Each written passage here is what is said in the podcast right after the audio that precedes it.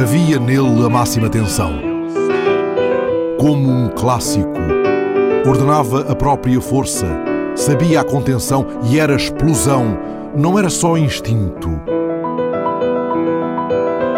Era ciência. Magia e teoria já só prática. Havia nele a arte e a inteligência do puro e sua matemática.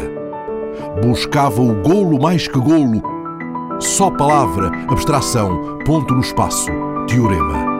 Despido do supérfluo, rematava. E então não era golo, era poema.